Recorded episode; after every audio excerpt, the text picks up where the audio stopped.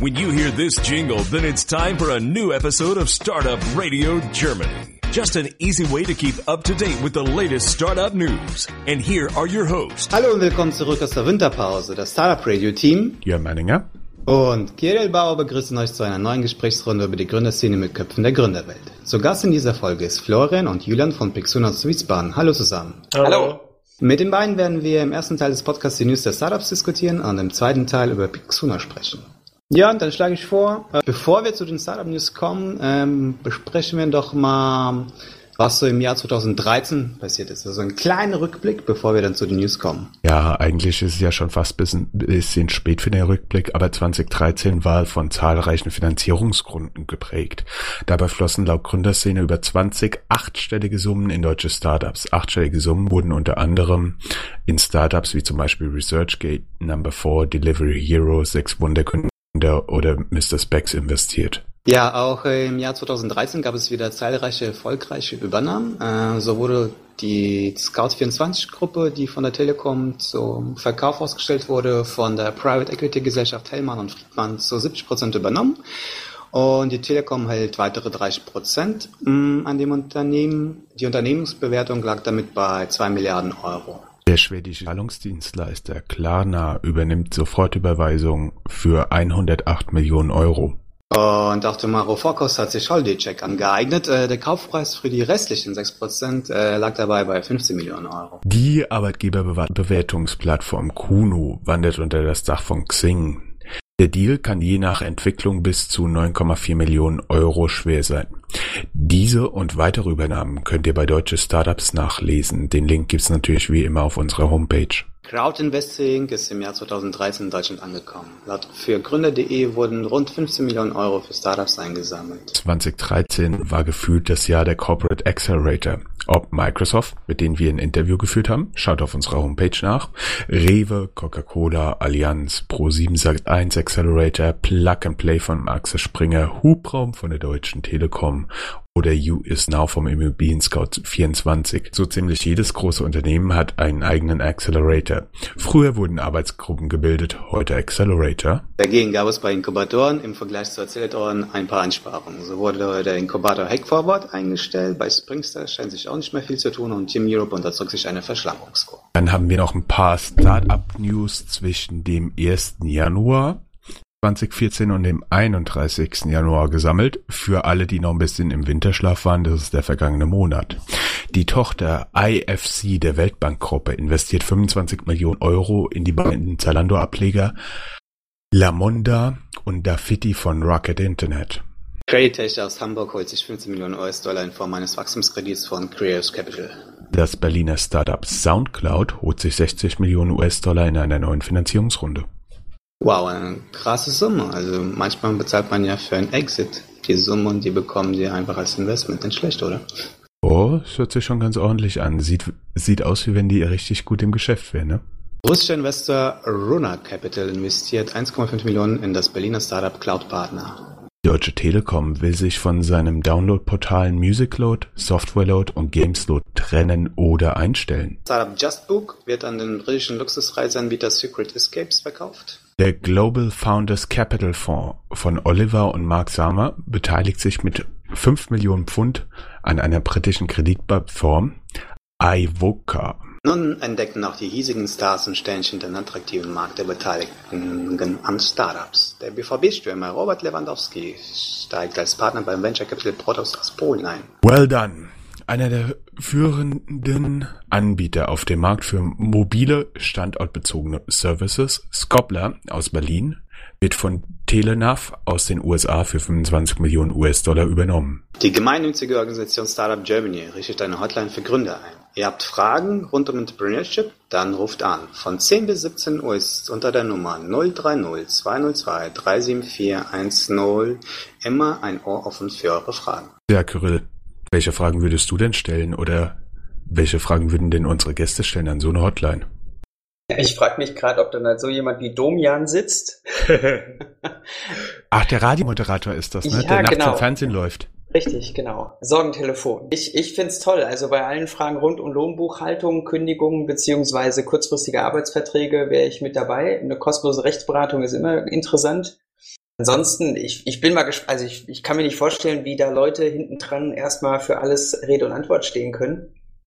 Weil, ne, Startup ist ja Generalist, äh, Studium Generale. da kommst du mit einem normalen Sachbearbeiter nicht weiter. Aber so ein Sorgentelefon finde ich auf jeden Fall eine coole Nummer. Ja, probieren wir morgen mal aus, ne? Ja. Sehr schön. Und dann seid ihr wahrscheinlich in der Warteschleife, weil hinterher werde ich es versuchen. Was? Ich habe sicher sehr spezifische Fragen. Die muss ich mir zwar noch ausdecken, aber pff, irgendwas findet sich immer. Ja, es wird natürlich irgendwann ein Dead End, wenn, wenn jeder, jeder neue Gründer dann anruft, um nach Investoren oder Business Angel Nummern zu fragen. Ich glaube, das ist eines der wichtigsten Themen dann immer. Wie kommt man in Kontakt zu den wirklich relevanten Leuten? Mal gucken, ob die ihr geheimes Telefonbuch öffnen. Wobei auf der anderen Seite wäre das natürlich die Idee, bevor du da überhaupt reinkommst in der Warteschleife, irgendwelche Werbung für Business Angel und Venture Capital zu schalten, ne? Das stimmt. Das stimmt, wobei ich glaube. Boah, wieder die Business-Idee. Kyrill, warum sind wir nicht drauf gekommen? Ein absolutes Nischenprodukt. Naja, geht ja immer noch, ne? Also. wir machen einfach eine Frankfurter Vorwahlnummer auf, genau. Oh ja, Frankfurt. Genau. Rhein-Main-Rocks. Perfekt. So machen Investments richtig Sinn. Das Reiseportal Get Your Guide aus Berlin holt 4,5 Millionen Euro von den richtigen Investoren. So ziehen zu den Geldgebern unter anderem der frühere CEO der Buchungsplattform Booking.com sowie der Gründer des Reiseportals aus China namens Chunar. Für alle Nicht-Chinesen, das wird Q-U-N-A-R gesprochen. Das Berliner Startup Log8Me gewinnt den Disrupt Berlin Wettbewerb, der von der TechCrunch veranstaltet wurde. Log8 ist ein Fahrradschloss, der sich nicht nur mit einem lautstarken Alarm bemerkbar macht, wenn das Fahrrad geklaut wird, sondern auch per GPS die Koordinaten des Standorts an den Besitzer des Fahrrads kommuniziert. Doch das wäre nicht alles, denn die Macher haben noch viel mehr vor. Sie wollen nämlich mit Log8 äh, jedem Fahrradbesitzer die Möglichkeit äh, geben, ihr Fahrrad äh, zu vermieten. Eine super Idee, die bei Kickstarter über 60.000 Pfund eingesammelt hat. Was haltet ihr von der Idee? Was ist denn los, wenn der Dieb das Fahrradschloss nach dem Aufbrechen wegschmeißt? Dann ist nichts mehr mit, mit GPS-Koordinaten. Hm, da musst du wahrscheinlich noch irgendeinen versteckten Sender im Fahrrad haben, ja, oder? Ja, so Fahrradsattler sowas. Der ja. macht ja, äh, bevor du dich ja dran machst äh, und der merkt, okay, da passiert was, ähm, macht er ja einen lautstarken Alarm. Das heißt, wenn das Fahrrad irgendwie abgestellt ist im öffentlichen Bereich, äh, wird es wahrscheinlich ja den Dieb dann äh, verschrecken nehme ich mal. Das stimmt, aber ich finde, der Service-Level besteht ja darin, dass ich weiß, ah, mein Fahrrad wird geklaut, kann die Polizei anrufen und weiter meinen Kaffee trinken. Und gebe einfach glaube, die Koordinaten durch. Ich glaube, das Problem ist wirklich, wie du dieses Schloss öffnest. Wenn das ja, zum Beispiel klar. mit dem Tablet oder mit dem Smartphone funktioniert, das wird geklaut und dann kannst du natürlich damit Fahrräder klauen. Ja. ja. Hm. Aber ich finde die Ideen total geil. Und wenn die das quasi jetzt irgendwie noch matchen mit Flink oder sowas, na, auch ja ein tolles Start-up hier aus der Region, ähm, dann wäre das natürlich perfekt. Also statt Fahrrad vermieten, ne, so wie bei Drive Now, dann halt auch Mitfahrgelegenheiten oder sowas. Keine Ahnung. Finde ich auf jeden Fall cool. Auf dem Tandem. So, wann fahren wir dann denn? Yeah. Genau. Also ich, ich finde ja die Idee äh, richtig gut. Die, Frage, die erste Frage, die man sich stellt, ähm, wie vermietest du das Fahrrad? Also das Fahrrad steht ja bei dir wahrscheinlich irgendwo vor der Haustür und wenn er jetzt das Fahrrad jemand mitnimmt, stellt er das, muss er das bei dir dann irgendwie abstellen wie stellst du das sicher oder nimmt er das einfach irgendwo mit, stellt es mitten in der Straße irgendwo in deiner Stadt ab? Und das nächste ist, ähm, du kannst ja das Fahrrad per Handy entriegeln. Und wie sicher ist dieses System? Okay, Sie, Sie sagen ja, dass es offline ja ganz gut geschützt ist, also gegen Vereisungssprays äh, macht es Alarm. Ja, sobald du dich irgendwie dran machst, das schüttelst oder so, äh, macht es Alarm, meldet sofort seinen Standort etc. Aber was passiert, äh, wenn du einfach mal die Verschlüsselung knackst, ja? Du musst ja nicht immer alles offline machen, quasi. Geh, gehst hin und äh, entschlüsselt einfach die Verschlüsselung von Log 8. Wobei beim irgendwo abstellen, da glaube ich äh, wirklich, dass man sich da an die Deutsche Bahn Fahrräder halten würde. Die musst du ja an festgelegten Standorten, musst du ja wieder wegstellen, sonst kostet es fünf Euro, wenn die eingesammelt werden müssen. Bei einer kleinen Anekdote, Chaos Computer Club hat sich ja mal an die Deutschen Bahn Fahrräder dran gemacht, hat mal geguckt, äh, wie sicher die Verschlüsselung ist. Und da gab es auch tatsächlich so ein kleines äh, Lob an die. Die konnten die Verschlüsselung äh, nicht knacken, konnten die aber dafür umgehen und dann die Fahrräder trotzdem irgendwie kostenlos ausleihen. Wobei der Vorteil bei diesen Fahrrädern ist ja, dass die wirklich individuell sind. Ne? Also da passt, da kannst ja, du kein Teil stimmt. abmontieren, das an ein anderes Fahrrad passt. Und es fällt schon auf, wenn du so ein Fahrrad auf einmal in deinem eigenen Fahrradständer stehen hast, oder?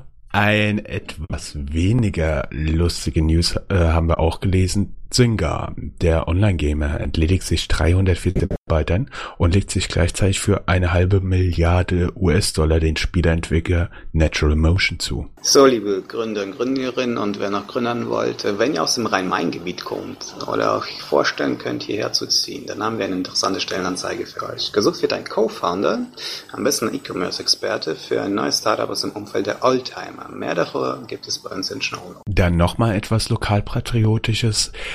Die erste Crowdfunding-Plattform für Energieeffizienzprojekte aus Frankfurt am Main, Betterwest, braucht eure Stimme beim Green Tech Award.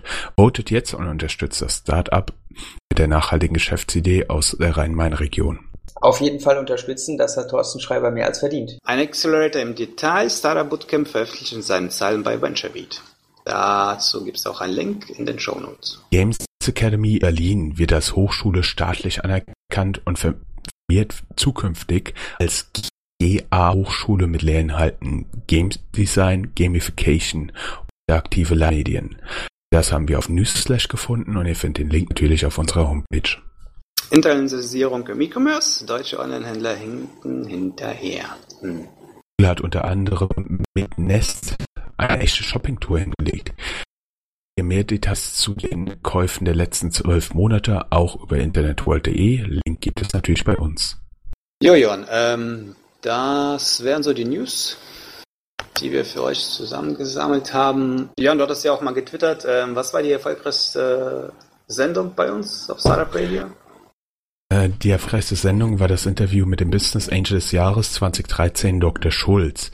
Da haben wir inzwischen über 470 Personen die sich das online angehört haben bei uns auf der Seite beziehungsweise das runtergeladen haben.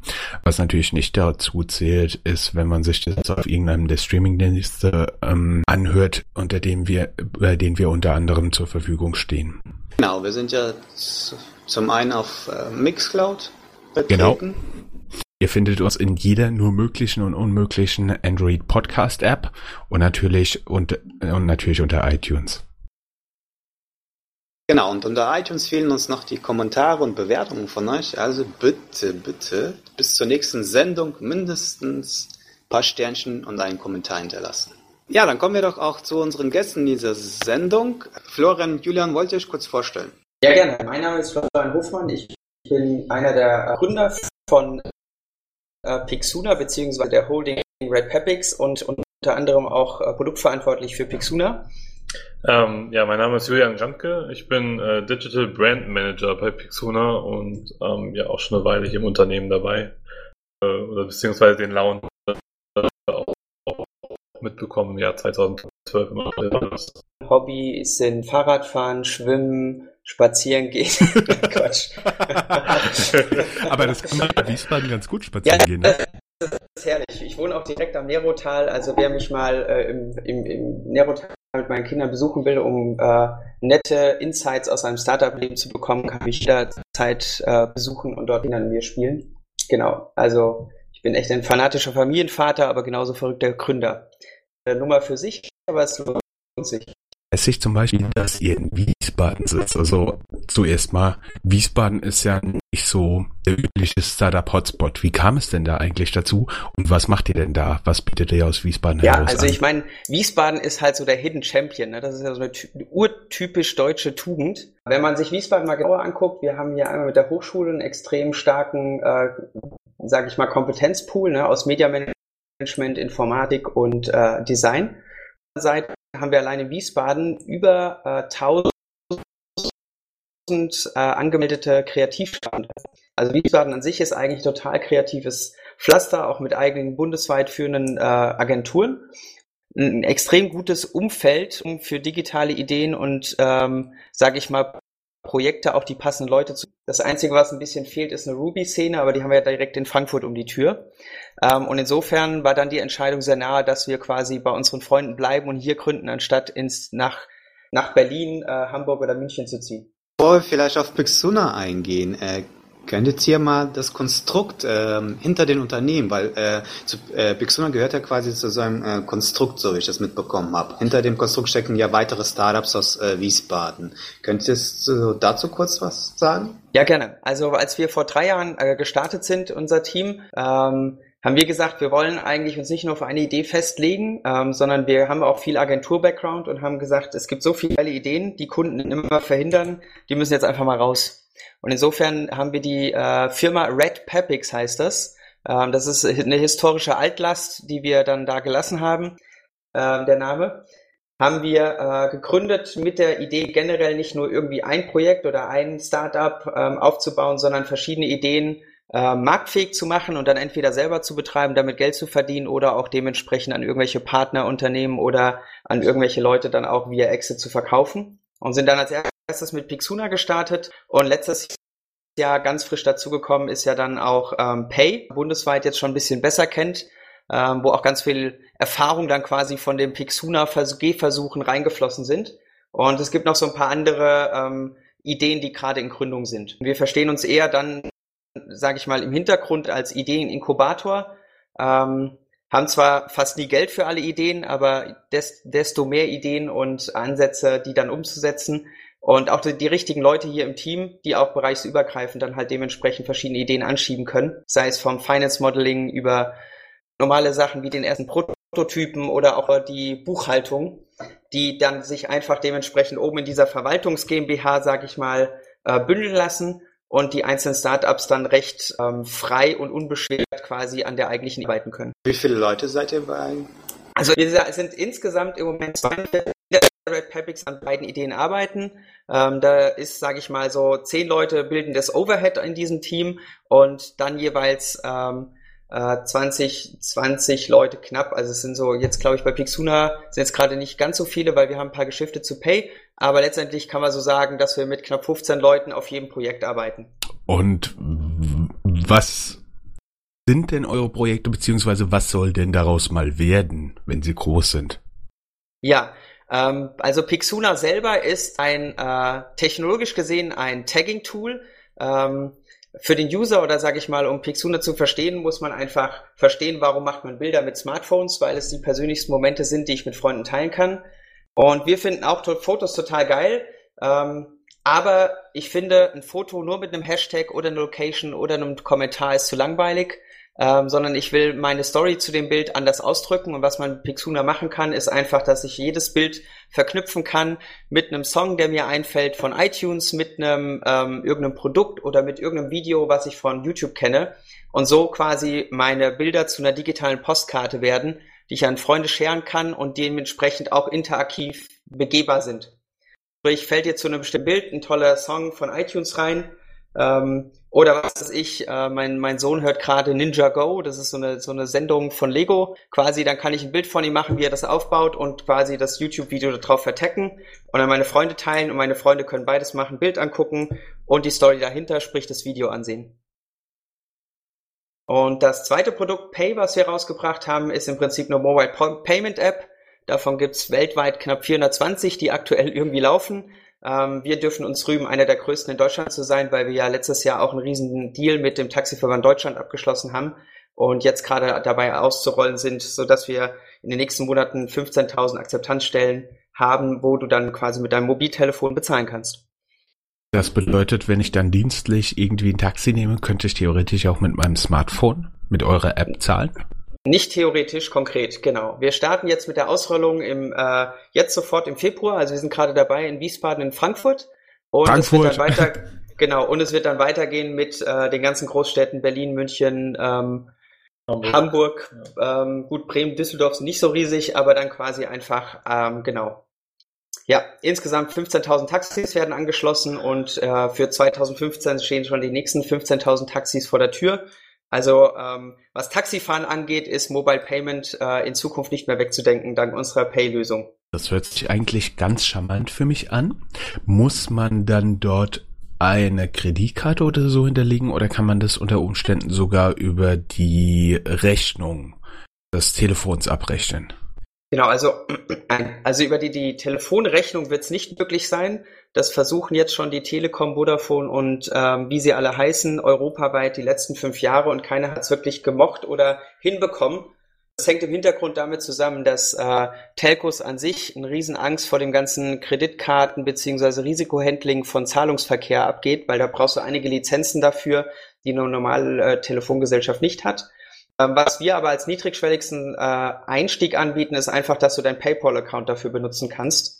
Ähm, und das ist auch das Ziel, nicht nur irgendwie die Kreditkarte zu verlängern oder zu digitalisieren, sondern jegliche Online-Bezahlmöglichkeiten auch mobil zur Verfügung zu stellen. Ähm, das werden auch später so Späßchen sein wie Ratenkauf etc. Aber wir fangen jetzt gerade aktuell an, dann mit PayPal, ELV, also deine ganz normalen Mastercard oder dementsprechend dann auch alle ähm, Kreditkarten, Amex, ähm, Genau, Union Pay, JCB und wie sie alle heißen. So, für mich persönlich ist dann direkt die Frage, ähm, könnte ich dann auch direkt auf diese Rechnung von wo nach wo?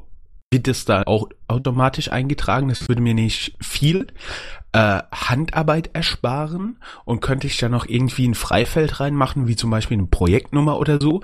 Das fände ich nämlich für den professionellen User, der unglaublich viel reist und da auch irgendwann noch eine Milliarde Taxi-Abrechnungen, Quittungen hat, die er nicht mehr so ganz eindeutig zuordnen kann, fände ich das ehrlich gesagt eine super Sache. Ja, also für den professionellen User, wie du es einer bist, wird es sogar ein eigenes Backoffice nochmal geben, dass du per Webzugang dann auch ähm, öffnen kannst und dort dann sogar per Drag and Drop deine Reisekostenabrechnung ähm, je nachdem auch zusammenstellen und ausdrucken kannst. Also da ist das, äh, haben wir schon sehr weit vorgedacht. Ähm, aber generell ist es so, dass natürlich auch man ähm, in die jeweiligen ähm, sage ich mal, Käufe, die man tätigt, dann dementsprechend alle Rechnungsinformationen ähm, gemeldet bekommt und danach auch clustern kann. Das nennen wir dann Stashes. Ja. Und das sowohl für den professionellen Händler wie auch nachher für den normalen Otto-Normalverbraucher super, der einfach zum Beispiel dann seine Quittung kategorisieren kann, etc. Ähm, das sind alles so, so, so Komfortthemen, die sich natürlich in, in der App super gut abbilden lassen und auch das ähm, das Portemonnaie wieder ein bisschen abschwellen lassen, so dass man nicht mehr ganz so schief sitzt und nach 20 Jahren dann irgendwie Rückenprobleme hat. Hört sich alles schon ganz gut. Dann noch eine Frage zum wirklich praktischen Handling. Ja, klar. Das bedeutet, ich kann die alle irgendwie zusammenfassen, kann sie mit Projektnummer versehen und dann bekomme ich die praktisch als PDFs aus dem Backoffice heraus, drucke die aus und reiche die mit meinen Reisekosten mit allen anderen Papierbelegen ein. Genau, zum Beispiel, genau. Also du könntest es auch ganz gezielt dann ähm, zu einem Projekt zuordnen, das geht auch als Excel-Datei etc. Das ist ja. ja sehr charmant. Habt ihr denn schon irgendwelche von diesen professionellen Usern, also mir fallen da zum Beispiel Unternehmensberatungen, Pro Professional Service Firms ähm, Rechtsanwaltskanzleien, Wirtschaftsprüfer und so, fallen mir da spontan ein. Habt ihr die da schon angesprochen? Nein, nein. Also das ist äh, durchaus eines unserer Vertriebspläne, die wir jetzt haben. Ähm, aber wie immer, äh, wie jedes Startup eigentlich in so einem Bereich, hat man immer dieses berühmte Chicken Egg oder Henne-Ei-Problem. Ähm, und wir haben uns jetzt darauf konzentriert, als allererstes quasi einen, einen, einen möglichst tollen Use Case aufzubauen. Das ist mit Taxi Deal gelungen. Ähm, und jetzt haben wir die Akzeptanzstellen und jetzt mit Ausrollung dieser Akzeptanzstellen werden wir dann auch in den verschiedenen Städten dementsprechend auch unsere Zielgruppen ansprechen. Und was das Tolle bei diesem Taxi Deal ist, ist einfach, dass wir dadurch nicht nur ähm, überall Tausende von Taxis haben, die mit unserer Technologie ausgestattet sind, sondern das Geniale dahinter ist ja auch, dass wir extrem viele User- oder Kunden, Zielgruppenkontakte haben. Allein diese 15.000 Taxis transportieren 900.000 Fahrgäste pro Tag. Ähm, und dadurch haben wir eine extrem hohe Mediareichweite und holen die Leute im Prinzip direkt da ab, wo sie, ne, deine Unternehmensberater und so weiter alle sind, nämlich am Flughafen, an den Bahnhöfen und Innenstädten. Und äh, das Tolle ist, dass wir da ganz eng mit Taxiverband Deutschland zusammenarbeiten und dementsprechend auch außen und in den Taxis man dementsprechend über Pay informiert wird, beziehungsweise auch sich sofort Pay runterladen oder testen kann. Ihr habt ja quasi dann zwei Projekte, Pixuna und Pay. Ihr arbeitet bei Pay mit PayPal, damit umgeht ja auch diese Bankenlizenzgeschichte mit BaFin, richtig? Ja, wobei wir ähm, schon weit, äh, weit über PayPal hinaus sind, was die Lizenzierung angeht. Also wir sind mittlerweile eigener PSP, nennt sich das. Das heißt Payment Provider. Das bedeutet, wir dürfen mit jedem äh, Kreditkarteninstitut oder Bank arbeiten und sind nicht mehr nur auf PayPal angewiesen. Ähm, aber wir war, was BaFin, Lizenz und so weiter angeht, das würde jetzt zu tief ins Detail geht, da machen wir natürlich einen gro großen Bogen rum, weil wir selber eigentlich nur so eine Art Paygate oder Frontend sind. und, äh, sage ich mal, das Geld nicht auf unseren eigenen Konten lagern wollen. Genau, also quasi er arbeitet dann mit den ähm, Payment-Anbietern zusammen, die das Geld dann einnehmen. Genau, genau. Also wir arbeiten namentlich, zum Beispiel einer unserer größten Kooperationspartner ist Six. Uh, Six Payment Solutions, das ist europaweit einer der größten. Ansonsten arbeiten wir auch direkt dann mit Master Visa Card oder zum Beispiel jetzt ganz neu, das ist eine Kooperation, die haben wir im Dezember abgeschlossen mit der Fido Bank zusammen. Gratulation. Vielen Dank. Wie verdient er Geld? Bei Pay verdienen wir so Geld, dass wir ähm, einmal an den Tra äh, Transaktionen mitverdienen. Also sprich, immer wenn über eine Visa oder Mastercard oder auch übers Konto, sprich äh, über eine ganz normale Lastschrift, also eine äh, Bank-zu-Bank-Transaktion, äh, sage ich mal, Geld überwiesen wird an, an, an einen Händler, dann muss dieser Händler quasi dafür zahlen. Diese Gebühren sind sogar meistens äh, niedriger, als der Händler für seine normalen Terminals in Anspruch nehmen muss. Also das heißt, er hat einen Kostenvorteil und in diesen Margen quasi, die der Händler bezahlen muss, werden wir auch mit bedacht, sodass sich eigentlich für die teilnehmenden User bei uns, also Händler und Kunde, nichts ändert. In welchem Rahmen bewegen sich diese? Das sind äh, Promillebereiche. Also wir reden hier über ähm, einen Händler-Disagio von ähm, ab 2,5 Prozent oder drunter meistens, je nach Größe des Händlers und Umsatzvolumen. Und davon kassieren wir dann im Schnitt äh, zwischen 30 bis 50 Prozent eines Deckungsbeitrags, wenn wir die Interchange-Gebühren äh, von den Kreditkarten selber, also Visa und Master wollen natürlich erst ihr Geld haben, ähm, dann dementsprechend abgezogen werden. Ähm, du kannst ungefähr so rechnen, dass wir ähm, pro 100 Euro Warenwert um, äh, Umsatz knapp ähm, 70 Cent machen.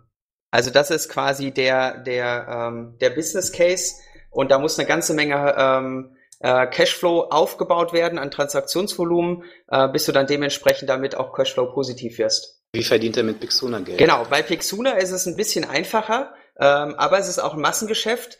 Das Besondere ist ja, dass Bilder bei uns äh, direkt vertaggt werden können. Das heißt, du machst ein Foto, tippst ähm, auf das Bild und legst dann irgendeinen deinen Lieblingssong drauf.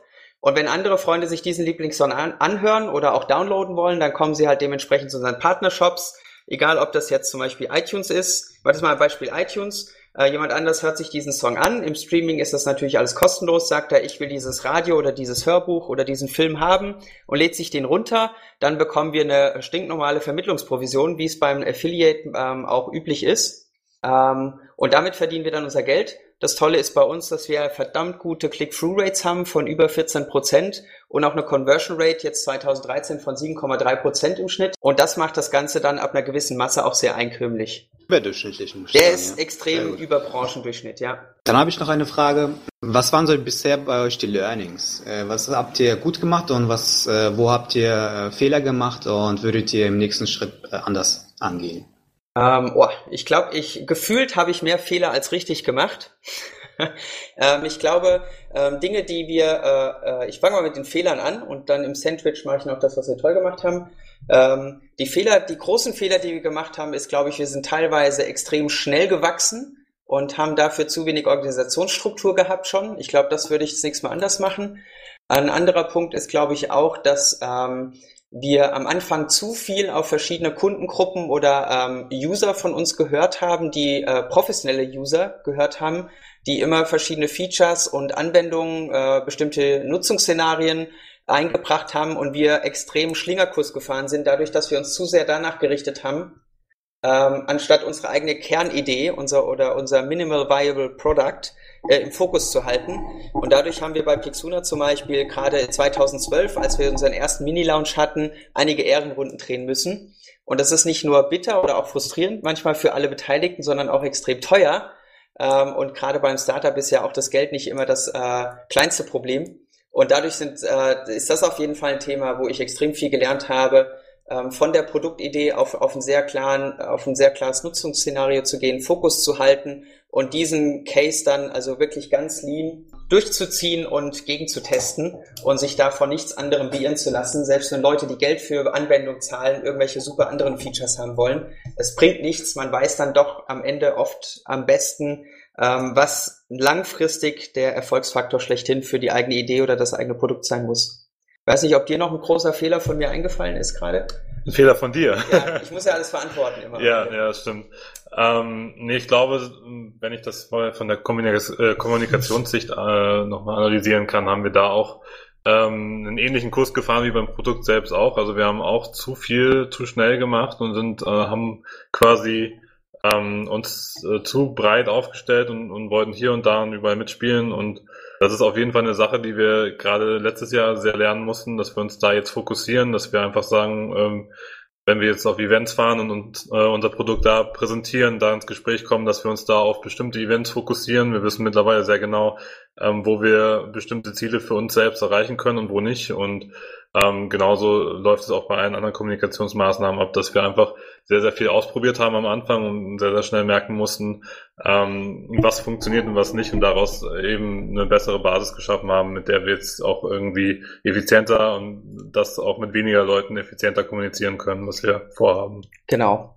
Was wir gut gemacht haben, ist Kohle reingeholt. Also ich kann, ich kann nur sagen, ich weiß, es, es ist ein bisschen unfair. Es ist immer wenig Kohle da. Aber ich äh, sehe auch, wir haben es geschafft, einen extrem guten Business Angel Kreis aufzubauen ähm, über die letzten anderthalb Jahre, der uns auch ähm, treu die Stange hält und dementsprechend ähm, mitfinanziert auch beide Produkte und in uns und in unsere Fähigkeiten sehr, sehr viel Vertrauen legen. Das ehrt natürlich auch. Aber da, da haben wir extrem viel richtig gemacht. Ähm, der andere Punkt, den wir auch gut gemacht haben, ist, was den Teamaufbau angeht, die richtigen Leute zu holen, mit der richtigen Einstellung und auf dem Teammix zu halten weil wir können uns alle noch nach zweieinhalb Jahren sehen. Ähm, wir haben äh, noch nie ähm, irgendwie verhaltensbedingt oder aus irgendwelchen Knatschgründen irgendwen wieder feuern oder rausschmeißen müssen. Das macht mich sehr, sehr zufrieden. Ähm, und eine andere Sache, die bei uns auch, ähm, die, die richtig gut läuft, ist, ist die Vertrauensbasis. Also dass, dass wir, dass wir schaffen einfach, dass jeder, auch der neu reinkommt, auch wenn wir jetzt schon größer sind im Team, die Möglichkeit hat, ähm, selbstverantwortlich ähm, Projekte oder größere äh, Teilstücke für bestimmte Dinge zu bekommen, eigenverantwortlich an Dingen zu arbeiten, ohne dass jedes Mal wieder gegen, äh, über die Schulter geschaut bekommen muss. Und wir haben im letzten Jahr extrem gelernt, was es heißt, KPIs einzusetzen und zu nutzen für uns. War ein Fehler, den wir gemacht haben, aus dem wir aber viel gelernt haben und mittlerweile richtige Zahlen-Junkies geworden sind. Könnt ihr den anderen äh, Startups oder angehenden Entrepreneuren auch äh, Tipps preisgeben, wie ihr was geschafft habt? Ja, also zum Beispiel, ich meine, was, was zum Beispiel ähm, immer, immer eine Frage ist, wenn man sein Produkt irgendwann draußen hat, wie bekomme ich jetzt User oder wie kann ich möglichst mit wenig Streuverlust und mit wenig Ausgaben irgendwie tolles Targeting machen und Werbung machen im Internet. Und ein Tool, was uns extrem geholfen hat, unsere Zielgruppen zum Beispiel, was Facebook-Marketing angeht, einzugrenzen, ähm, war ein Tool, mit dem man die Möglichkeit hat, ähm, äh, Gruppen und Fanpages zu hacken und die IDs auszulesen. Diese IDs kannst du dann ähm, nehmen, in Excel exportieren und dann einfach in den äh, Ad Manager wieder hochladen und dann bekommen nur diese User, die du vorher selektiert hast, auch deine Ads ausgeschaltet. Das ist ein Traum und ähm, verschlankt das Budget extrem. Ähm, wir haben das auch, diesen Link in unserem Blog, äh, Pixuna, ähm, von Pixuna, also blog.pixuna. Ähm, das heißt, dieses Tool heißt, ich krieg's nicht mehr ganz genau zusammen, das fällt mir nur gerade spontan ein. Der Julian guckt mal gerade nach, aber das sage ich gleich noch. Aber dieses Tool kann ich wirklich wärmstens empfehlen. Das kostet nur, was weiß ich, 35 oder 45 Dollar. Ähm, und dafür hat sich das definitiv gelohnt. Ähm, anderen, anderen Tipp, den ich geben kann, es gibt jetzt für die Wiesbadener Startups oder die im Umkreis hier wohnen, auch im Heimathafen äh, Wiesbaden. Das ist ein Coworking Space, der vor anderthalb Jahren hier eröffnet hat gibt es ähm, ein Gründerfrühstück, was alle zwei Wochen stattfindet. Und das finde ich ist auch eine sehr geile Plattform, um sich intern zu vernetzen. Und die Startup-Szene, die sich hier aufgebaut hat in Wiesbaden mittlerweile und Umgebung, ähm, die ist sehr, sehr hilfsbereit und sehr, sehr offen, auch was den Austausch angeht, Probleme, ähm, Leute weiter zu empfehlen etc.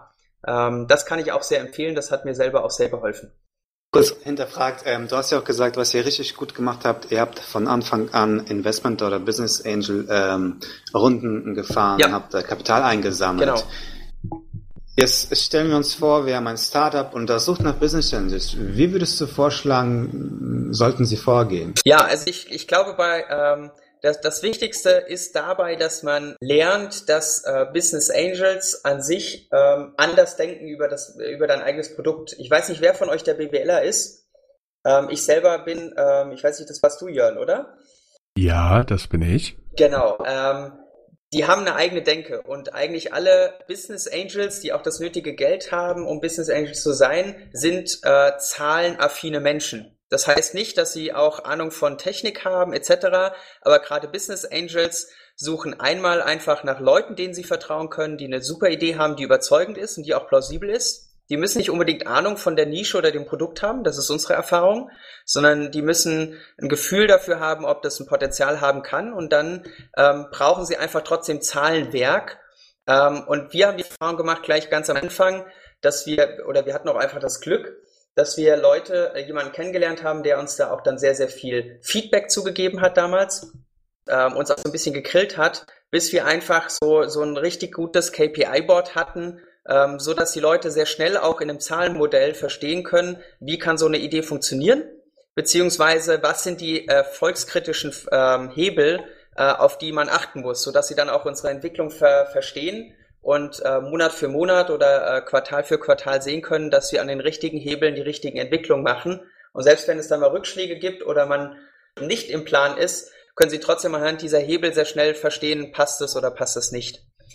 Und wie seid ihr auf diese KPIs bekommen? Frage ich mich jetzt gerade. Also es gibt ja, es gibt ja einmal Standard KPIs, ne? Wenn der Google Analytics nutzt oder wie auch immer irgendein, irgend so ein äh, Monitoring Tool, das hilft am Anfang, um sich reinzudenken.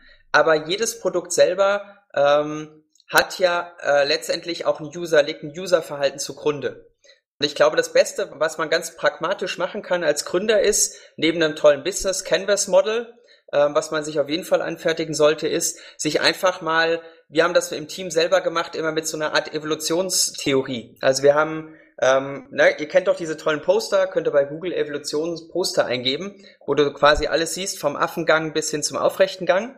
Und haben dann gesagt, okay, wie sehen so die Evolutionsstufen aus eines Users, bis er im Prinzip das Profil oder das, ne, das Userverhalten an den Tag legt, womit wir Geld verdienen können.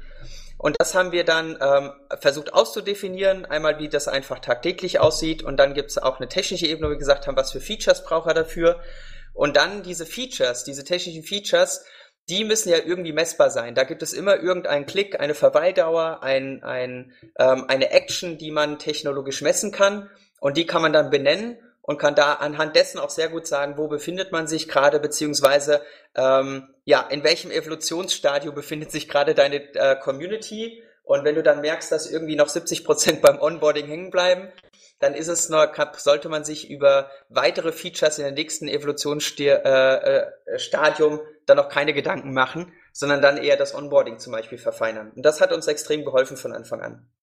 Apropos Zahlen, könnt ihr uns denn da schon was kommunizieren? Ja klar. Äh, ich schiebe vielleicht erst noch mal eine Sache dazwischen. Ähm, das Tool heißt Social Lead Freak. Also www.socialleadfreak.com ist das Produkt. Die Seite sieht ein bisschen äh, marktschreierisch aus, aber keine, äh, keine Angst, wir haben es getestet, die Kreditkartendaten sind sicher.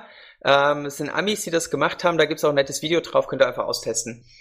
Ja, ähm, ihr wollt wahrscheinlich Zahlen über unsere eigene Community hören.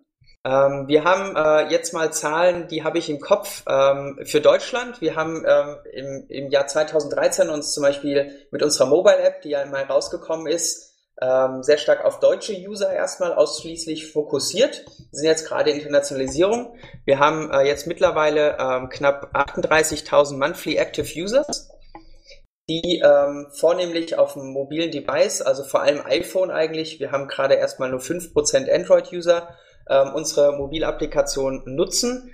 Und davon haben wir knapp 30 Prozent gerade, die auch Content beisteuern in Form von, dass sie Tags setzen auf Bildern wie äh, Musik, äh, Videos, Produkte oder auch andere äh, Bilder.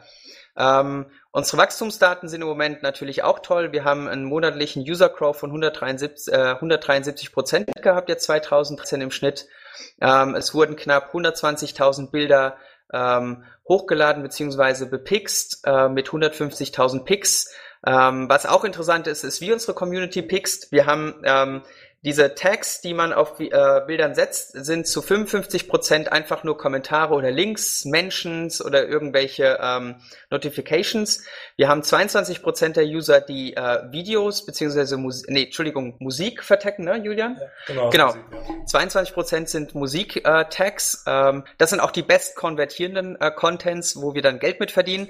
12% der äh, Tags bestehen dann aus Videos, 3% aus Product-Tagging und 8% sind Fotos. Also sprich, jemand macht ein Bild und ein anderer macht wie bei YouTube eine Videoantwort, gibt es bei uns dann auch Bildantworten. Daraus ergeben sich dann auch sehr interessante Virals, wo es dann irgendwelche Grimassen gibt und dann die Community darauf einsteigt. Welche Marketingmaßnahmen setzt ihr ein, um diese Userbase äh, zu erweitern? Und wie seid ihr am Anfang vorgegangen, wo die App noch rauskam? Also am Anfang sind wir, waren wir sehr advanced-lastig unterwegs. Ähm, selber gelauncht haben wir das Produkt auch damals auf der Republica 2013. Und ansonsten sind wir natürlich auf jedem Barcamp, auf jedem regionalen Event, soweit es möglich ist. Wir setzen aber ähm, neben diesen Events, äh, wo wir einfach da sind und die Leute mit uns und unserem Produkt in Berührung kommen, äh, vor allem oder auch ausschließlich äh, jetzt neben den Social-Kanälen auf Facebook Mobile Ads, die bei uns einfach hervorragend funktionieren ähm, und wir dadurch nicht nur jede Menge Klicks und Downloads generieren, sondern auch jede Menge Registrations. Also wir haben aktuell gerade einen Registration-Anteil von 73 Prozent jetzt 2013 gemessen. Ähm, das ist natürlich super gut und dadurch lohnen sich auch die recht kleinen Budgets, die wir da in Werbung investieren, trotzdem. Und ähm, haben es noch nicht geschafft, dass Pixuna viral ist. Das ist natürlich unser Traum. Aber da fallen wir dran und fokussieren auch unser Produkt immer auf die relevantesten äh, Use Cases um äh, das dem, de dementsprechend auch ähm, in 2014 jetzt ähm, ja den Peak zu bekommen. Genau, aber im Moment ist von den Werbekanälen für uns Facebook Mobile Ads auf jeden Fall das, was am überzeugendsten war. Wie sieht es bei Pay aus? Ähm, Pay selber haben wir bisher noch keine Werbung geschaltet. Wir haben natürlich die Testings, die wir, äh, sage ich mal, Pixuna äh, machen und wir haben über 150 äh, Werbekanäle ausgetestet oder äh, Ad-Networks ausgetestet ähm, das kommt natürlich auch Pixu, äh, Pay zugute. Ähm, aber der andere Punkt ist auch, dass wir bei Pay ja erstmal bemüht darum waren, Key-Accounts und äh, Akzeptanzstellen zu akquirieren. Da eignet sich eigentlich immer noch die klassische Kaltakquise am besten, sprich strategisch zu gucken, welche Key-Accounts äh, sitzen wo und dann die anzurufen, anzumailen und anzugehen oder sein Bildungsnetzwerk spielen zu lassen. Ähm, wenn wir jetzt starten mit der User Acquisition, wird das einmal ähm, ganz direkt am POS, also am Point of Sale sein. Das heißt, dass wir verschiedene Marketingaktionen am Frankfurter Flughafen, Bahnhöfen, ähm, Innenstädten, also überall da, wo Taxistationen sind, ähm, wo Leute ein- und aussteigen, werden dann auch vor Ort ähm, Promotions laufen und wir werden dann auch ganz gezielt ähm, Facebook-Ads aussteuern, sowohl mobile wie auch auf Facebook, ähm, aber dann immer sehr gezielt auf den jeweiligen Städten, wo wir launchen. Das ist das Tolle halt an solchen ähm, äh, Social Networks, dass man halt sehr gut targeten kann, zum einen von der Zielgruppe her, also von der Affinität, was Mobile Payment angeht, aber auch ähm, was die regionale ähm, Zuordnung dann angeht. Ja, mein Informationsdurst ist äh, gestillt. Hast du noch Fragen? Nein, hier sind auch keine mehr. Vielleicht zum Abschluss haben wir noch ein paar, ein bisschen Research, ein paar Studien, ein paar Papers für euch Zuhörer gefunden. Die Links findet ihr natürlich wie immer auf unserer Seite. Zum Beispiel gibt es ein sehr interessantes Paper über Re Labor Regulations and European Venture Capital. Findet ihr natürlich bei uns auf der Homepage. Florian, äh, wollt ihr was loswerden? Ja, also auf jeden Fall Pixuna und Pay, Pay wird geschrieben P-A-I-J, runterladen bei iTunes. Es geht nämlich jetzt los im Februar mit den ersten Taxis in Wiesbaden, Frankfurt und Rhein-Main. Ähm, und danach ist natürlich äh, keine Frage, man fährt nur noch mit Taxis, die Pay an Bord haben. Ähm, genau, unterstützt uns einfach ein bisschen.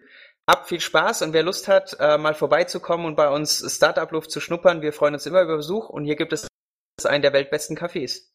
Genau, und ähm, Pixuna eben auch runterladen, ähm, könnt ihr überall unterwegs nutzen, gibt's auch für Android. Ähm, wir suchen aktuell noch strategische Partner, die Interesse haben, ähm, eine Marketingkampagne mit uns aufzuziehen. Also wenn ihr da irgendwie was vorhabt, wo, wo ihr denken könntet, dass irgendwie eine Foto-App mit einem interaktiven Gimmick dazu irgendwie passen könnte, meldet euch einfach bei mir und dann ähm, können wir da gerne mal drüber diskutieren bei dem erwähnten Kaffee, den der Florian gerade äh, genannt hat. Der ist vermutlich gut, ich weiß nicht, wenn Tee trinkt. Ja, er ist Teetrinker, das stimmt. Ja. Super, dann ähm, danke ich euch für eure Zeit. Ja, vielen Dank auch von meiner Seite. Du, wir haben uns gefreut und vielen Dank für die tolle Möglichkeit. War unser erster Podcast, aber bestimmt nicht der letzte. Alles klar, dann guten Start in die neue Woche. Gerne, vielen Dank auch von meiner Seite.